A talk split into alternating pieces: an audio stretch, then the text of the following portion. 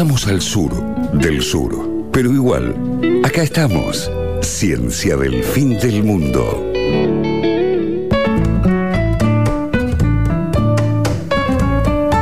Buenas, seguimos acá. Eh, bueno, ahí Carva fue nuevamente llevado a un gulag, como ya ha sucedido. Eh, y lo reemplazamos. Estamos acá, bueno, con Erika. Bu- buenas tardes. Hola, ¿qué tal? Y con eh, nuestro invitado de hoy, Fran Mazot, ¿verdad? Así es, El hola. Bueno. Ma- Me dijeron que te dicen. Exactamente. Tengo que aclararlo siempre eso. Eh, ¿Quién es? Eh, Soy bioquímico, doctor en bioquímica de la UBA y eh, en biología de la Universidad de Hasselt en Bélgica. Ahora estoy haciendo un postdoc en el Instituto Antártico Argentino. uh, mira, bueno, otro día entonces hablemos de la Antártida porque hoy Dale. no nos va a hablar de bioquímica, sino que vamos a hablar de uno de los mayores desarrollos probablemente que se hayan generado en nuestro país, que es el de los aviones Pulqui 1 y Pulqui 2, ¿verdad?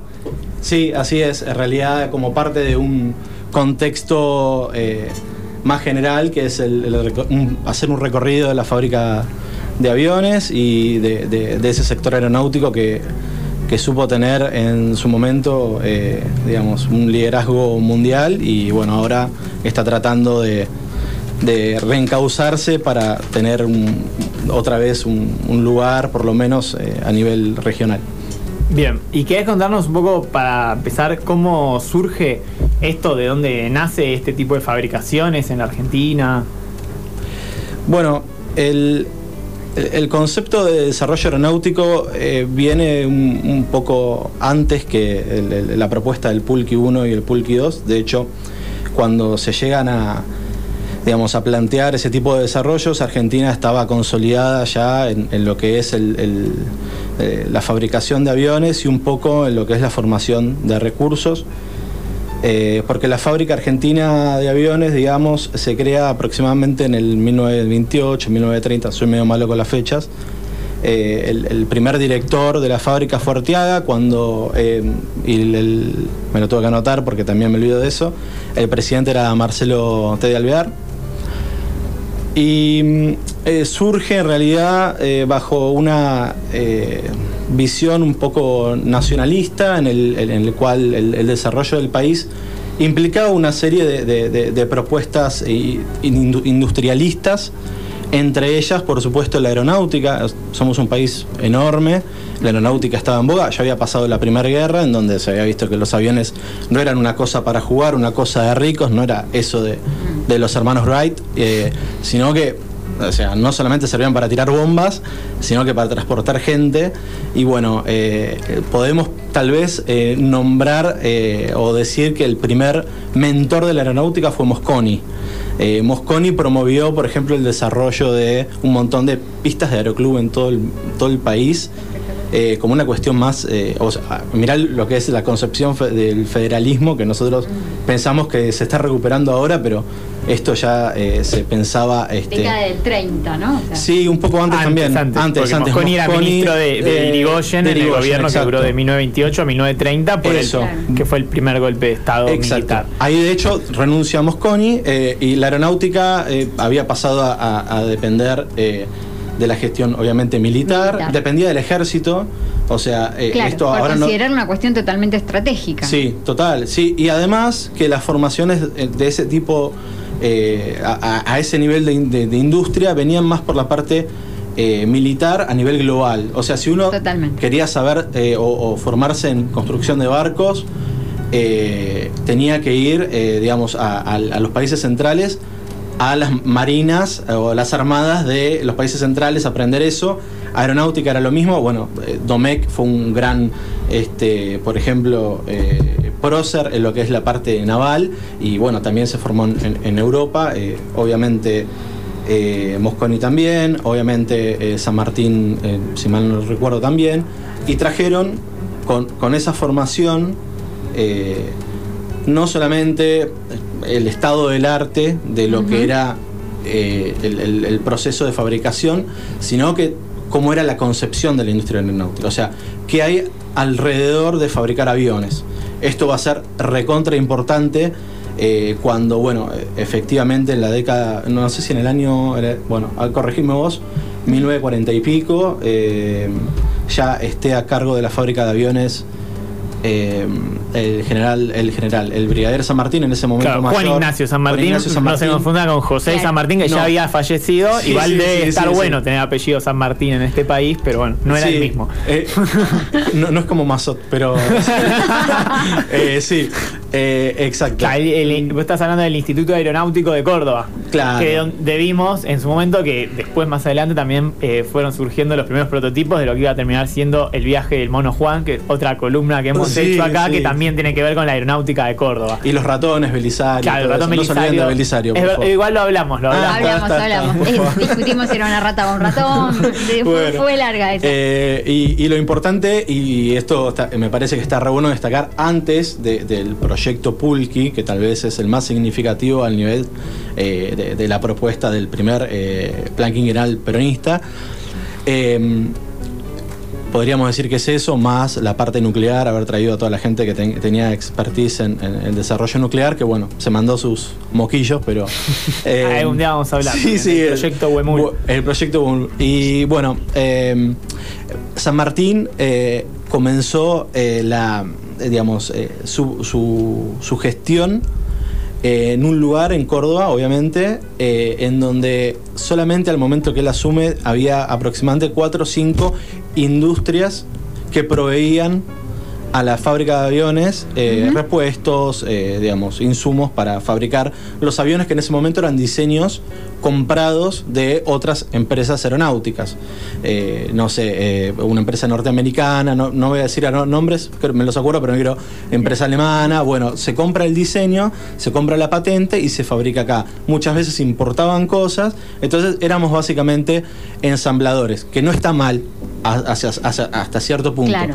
¿Qué hizo San Martín? Dijo, bueno, vamos a empezar, obviamente, con una bajada de línea industrialista, eh, nacionalista, de lo que fue el primer gobierno peronista. Es decir, vamos a empezar a este, fabricar hasta el último tornillo, como diría el general. Como decía el general. Eh, exacto, hasta el último tornillo. Y eso, eso no, no, no, no- o sea, implicó salir a hacer una búsqueda de proveedores y una negociación con proveedores que el tipo pasó desde que entró a la fábrica hasta que salió, desde cuatro o cinco proveedores a 105 proveedores aproximadamente. Dice, depende del libro, a veces agarra su libro y dice, no sé, no importa. Lo importante fue que eh, eh, eh, generó en varios órdenes de magnitud una industria basada en la construcción de aviones en Córdoba, que eso obviamente le dio una proyección a la fábrica que le permitió hacer planteos tan importantes como eh, el primer avión a, reac- a reacción de Sudamérica, eh, generar, eh, digamos, todo lo que tenía que ver con eso, y posterior, que también hablamos con, con Martín después, toda la readaptación que se usó en el segundo plan quinquenal para fabricar otras necesidades que tuvo el pueblo en ese momento, que era bueno, aviones, tractores, eh, motores, eh, etcétera. Eso no surgió de una idea y de una, digamos, directriz de decir, bueno, hagamos esto sola- simplemente. Ese fue un trabajo que llevó mu- muchísimos años. y- Muchos y- años y que se, ahí se empieza a entender por qué Córdoba, por qué este eje de Córdoba en desarrollar la, la- no solo la industria aeronáutica, sino todo este otro polo, digamos, que se va generando a- alrededor, industrialista, ¿no? Sí, totalmente, totalmente. Entonces, el Pulqui 1 vio la luz en 1945-1946, ¿no? Sí, el Pulqui 1 que no es el Pulqui que nosotros conocemos. Eh, Hoy lo llamaríamos al Pulqui 1 como un demostrador tecnológico. Claro, Ah, porque, corregime, Sí, pero dale, había un solo prototipo, ¿no? Sí, sí, sí, se hizo solamente un solo prototipo. Eh, estuvieron los ingenieros, yo también lo traje acá para, porque los quiero nombrar porque es re importante esto. Eh, Riccardi y Morchio, o Mo- Morchio, no sé cómo, cómo se dice, parece que es italiano, por eso, fueron, eh, digamos, parte del equipo ingeniero principal que estuvo trabajando de manera transversal en el proyecto Pulqui 1 Pul- y Pulqui 2. En el Pulqui 1 eh, estuvo trabajando eh, como jefe del tablero de diseño un francés. Ujú. eh, de, no me sale- Emil sí, De, por- por de favor. Boitine, no De- sé cómo de se Vuitton, no sé. de Vuitton. Y el- en el Pulqui 2 el famoso tank. De ese Pulqui 1 eh, solamente el, eh, por lo que digamos por lo que he indagado, la idea era tratar de incluir en un avión ¿sí? Uno de los motores que a nosotros nos habían eh, regalado, o no regalado, pero cedido. Eh, Inglaterra, eh, cuando termina la guerra, tenía mucha deuda con nosotros, obviamente. Escucharon bien, sí. A ver, Sí, de vuelta, sí. ¿cómo era? La- Cuando la- termina la guerra mundial. La deuda iba en sentido inverso porque nosotros obviamente habíamos prove- eh, digamos, prove- prove- proveemos, Proveída. eh, materia prima y, y- y, bueno, nada, nos debían un montón de cosas. De hecho, la mitad de eh, los alimentos que comían eh, los ingleses en el frente eran latas de carne de origen argentino. Argentino, de ahí también Así el. Sí, sí, sí, te recontra. Eh, bueno, esa deuda era. beef, ¿no? Esa, Sí. corn beef, exacto. Para ellos. Todo grasa. sí. Eh, entonces, lo que nosotros hicimos, de que yo, eh, opinión personal, de manera muy inteligente, es negociar con tecnología. Algo que eh, muchas veces se nos escapa a, digamos, a gran parte de la población cuando hablamos de, bueno, nos debe tanta plata, cómo lo paga, lo paga en plazo. Bueno, no. Nosotros lo que hicimos fue parte de esa deuda, parte de esa deuda, negociarla en conceptos tecnológicos, en este caso, para la industria aeronáutica, lo que trajimos fueron los motores a reacción. Muy Eh, interesante, porque en general lo que se resalta de ese proceso es que Inglaterra le cedió la nacionalización de los trenes a Argentina como canje de deuda y una de las críticas que en general se hace es que los trenes estaban en un relativo mal estado, porque bueno, nosotros que vivimos en el siglo XXI en la Argentina, para nosotros un tren en mal estado es otra cosa, pero en ese momento se ve que estaban tal vez un poco más dejados que hace algunos años y, esto en general no, no se señala, me parece súper interesante. Sí, sí, eh, eh, esto fue, eh, yo, bueno, nosotros también eh, soy parte de la agrupación, viste, de Rolando García, con, con Eric, con los chicos, y generalmente nos, nos focalizamos mucho en el análisis de este tipo de pro- procesos porque el- la ruta tecnológica hasta obtener un motor de esas características a nosotros nos, nos hubiese insumido eh, un tiempo que no teníamos para posicionarnos globalmente y recursos que tampoco teníamos. Como para darte otro ejemplo, eh, ese motor que se llamó, bueno, lo- los ingleses lo llamaban Nene 2, tiene un nombre bastante este, extraño para ser inglés, pero bueno, se llama Nene 2. Eh, los rusos también negociaron ese motor. Y el motor que tenía el avión que hubiese sido la competencia del Pulki del Sabre F-86, que era el MiG-15, un avión hermoso y que si uno dice a qué se parecía el Pulki, al, al- al MiG-15 más que al Sabre 86, eh, era una, eh, un motor que, había, que venía de una ingeniería inversa de CNN2, porque los rusos también dijeron, nos interesan tus motores. Eh, los ingleses habían desarrollado, obviamente con recursos eh, muy extraordinarios, que, que- que los llevó al final de la guerra a tener, junto con los alemanes, la expertise a nivel global de esos motores. Entonces, después se usaron como negociación, o sea, era una pieza eh, de, de negociación eh, más dentro del- del- de lo que era la, la cartera. de, bueno, tengo esto. Tal tengo- cual. Hasta Bueno, el punto de permitirle pagar una deuda, ¿no? Claro, una deuda total. contraída en la guerra. Y lo que tenía muy bueno en ese momento la Fábrica Argentina de Aviones, eh, que se llamaba, bueno, no- en ese momento la Fábrica Argentina de Aviones, eh, Instituto Aerotécnico, eh, era que tenía muy buena vigilancia tecnológica. Mm. Era muy común, eso también se nos escapa muchísimas veces eh, en el análisis de, los procesos geopolíticos tecnológicos, la vigilancia tecnológica. Ellos sabían que estaban comprando o estaban adquiriendo algo muy piola. Entonces se lo metieron un avión que tenía un diseño novedoso que era el Pulky 1. El, el diseño novedoso se, se basaba en que hasta ese momento se había llegado a la posibilidad de llegar a muy buenas velocidades, a velocidades, digamos, eh, previas a, a romper la barrera del sonido. Lo que pasa es que los aviones se destartalaban. Los aviones tenían en ese momento dos cosas muy críticas. El motor, la planta motriz se lo llama, y el diseño, la, la parte aeronáutica, la parte más eh, de sentarse en el tablero, hacer la matemática, de ver eh, túnel de viento, todas esas cosas que nosotros en su momento lo tuvimos. Entonces trajimos, trajimos el motor, dijimos, bueno, pongamos a gente eh, que estaba ahí arriba, Tope. al tope, eh, tra- trajimos ese ingeniero francés, después trajimos al ingeniero alemán, posguerra, y los pusimos a fabricar eh, estos aviones que bueno, el, el Pulky 1 se construyó, se vieron cuáles eran los problemas, se vieron cuál es, o sea, cuál es el tema de meter un motor adentro de un avión que tiene una forma completamente distinta hasta el momento. Y después se empezó a construir el Pulky 2 Ujú. con dos procesos, dos diseños distintos. Uno era este, el de este morcho y eh, el otro era el que había traído Kurt Tank eh, de, mm, ¿De este, de, de los finales del proceso de la guerra. El tipo ya, eh, digamos, ya se esta- estaban usando aviones de reacción en, en el final de la guerra. Rec- recordemos de vuelta el tema de que esto era eh, tecnología que tenían cinco países en el mundo Sí. en, es- en ese momento. Sí. O sea, estábamos a la vanguardia total de la industria aeronáutica del mundo. De hecho, cinco países. el pulki, que, que de paso también me, me gusta aclarar que significa flecha sí. que es el- el- el- la lengua mapuche, eh, fue el primer eh, avión eh, de estas car- características en toda Sudamérica. Sí.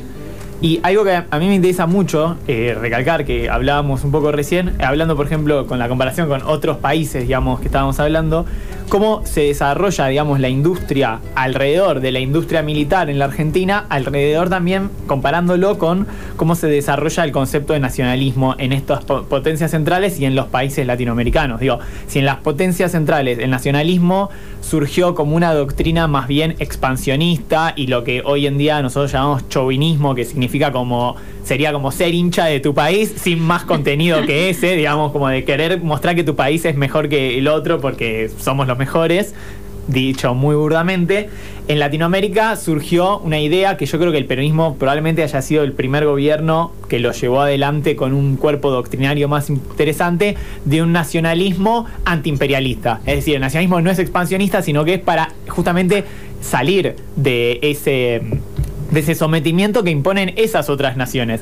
Y ahí me parece muy interesante justamente la historia del, del IAME, que son las industrias Eh, mecánica aeronáutica eh, del Estado. del Estado, que surge en 1951, que Sí. la leyenda dice que Perón, justamente una vez concluido el primer plan quinquenal, se junta con empresarios eh, para plantear el segundo plan quinquenal que tenía la búsqueda de eh, generar una industria pesada, eh, digamos, como dar un salto cualitativo en ese sentido, y les propone crear esto. Y los empresarios dicen que no, que en la Argentina no se puede hacer eso, que somos un Mm. La famosa país silla argentina que se rompe. subdesarrollado y que a lo sumo podemos importar partes. Y entonces ahí es cuando eh, eh, Juan Ignacio San Martín, este Sí. brigader que nos comentaba Fran, eh, le propone a Perón usar la experiencia del, eh, del in- Instituto Aerotécnico para producir cosas que ya no van a ser específicamente militares, más allá de que el avión no tiene solamente fines militares, eso también Totalmente. se puede discutir, pero cosas como eh, el auto justicialista o tal vez la más famosa, el, el rastrojero